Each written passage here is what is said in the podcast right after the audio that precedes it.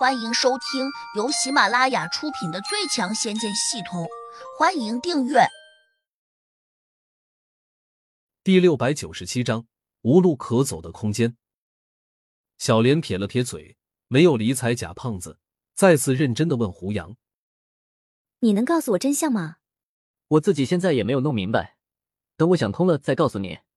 小莲心说：“你分明就不想让我知道罢了，所以故意这样说。”展月娥也这样想，她拉了拉小莲，又给他递眼色，大意是说：“既然胡杨不想说，那就别问。”这时，小白已经洗干净了，他摇摆着掠到胡杨跟前，叫了两声，用神识对胡杨说：“刚才吃的有点多，得回空间慢慢消化几天。”胡杨挥了下手，马上把小白收进了重要空间。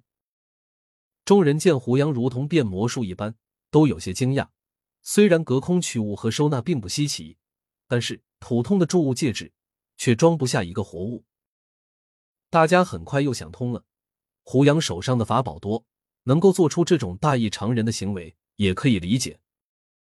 但是展月娥跟着却又想不通了，她不时拿狐疑的目光瞅向了胡杨，心中显然又多了一个疑问：一个普通的地灵，怎么会有如此多的法宝？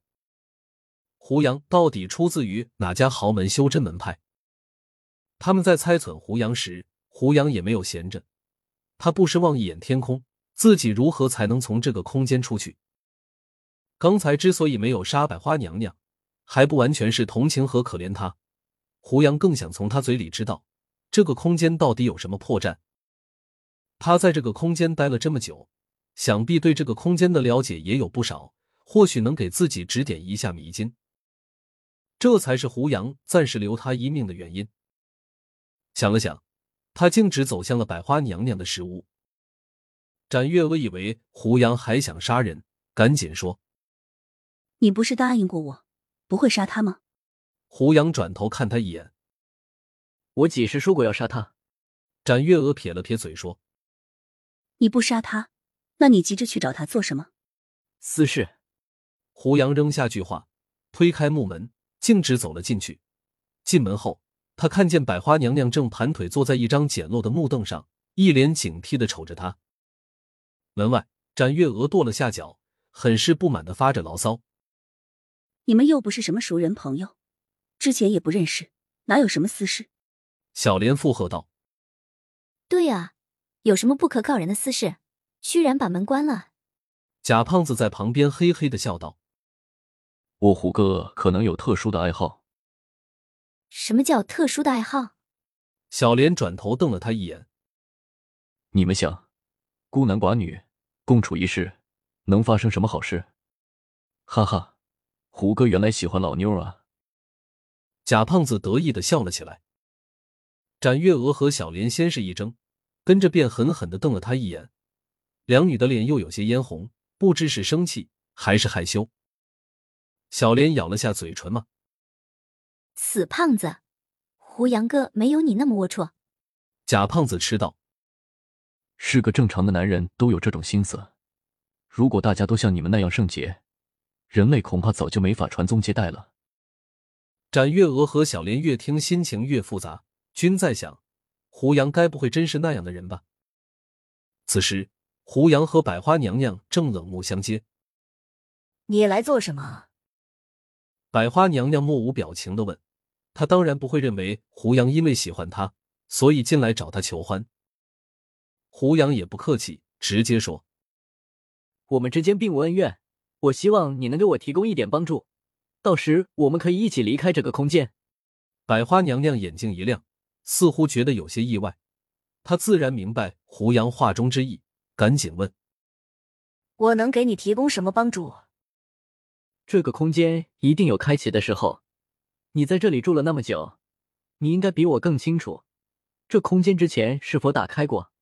百花娘娘摇摇头，说：“她自从被关进了这个空间后，这地方就再也没有出现什么变化，只是偶尔会有一些灵兽从外面闯进来，好像也是无意中进来的。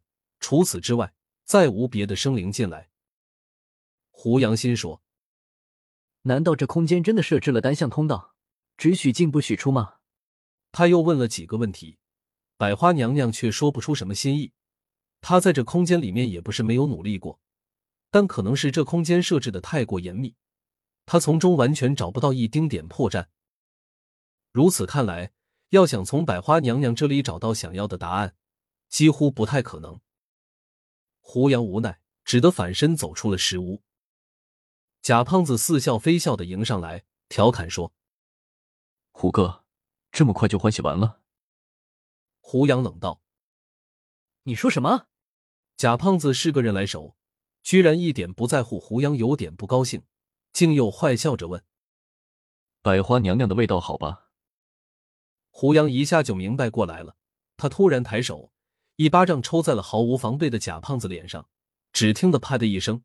竟打得贾胖子一个踉跄，一下就摔了下去。你想知道味道如何？可以进去尝尝。胡杨哼了声，丝毫没把他放在眼里。展月娥和小莲均用复杂的目光看着胡杨，好像一下就和他生疏了许多。胡杨望着两女说：“这里一点也不好玩，走，我带你们去一个地方。”两女一呆，均觉得有点意外。身处这个空间十分狭小，几乎一眼就能看见边际，还能去哪里？那地方在哪里？小莲还是好奇的问了一句。跟我来。他的语气总给人一种不能拒绝的感觉。不过两女现在已经渐渐的习惯了，虽然他们一直觉得胡杨的功力一般，资历和年龄都不如他们，尤其是年龄，在他们面前估计都只能视作小字辈。但是别人手上有厉害的法宝啊，就好比在修真界放开手脚比武，大家都只追求一个结果，谁也不会管你功力高低。只要最终能够打败别人，赢取最后的冠军，那你就是一个厉害的人，便会受到众人的尊重。本集已播讲完毕，请订阅专辑，下集精彩继续。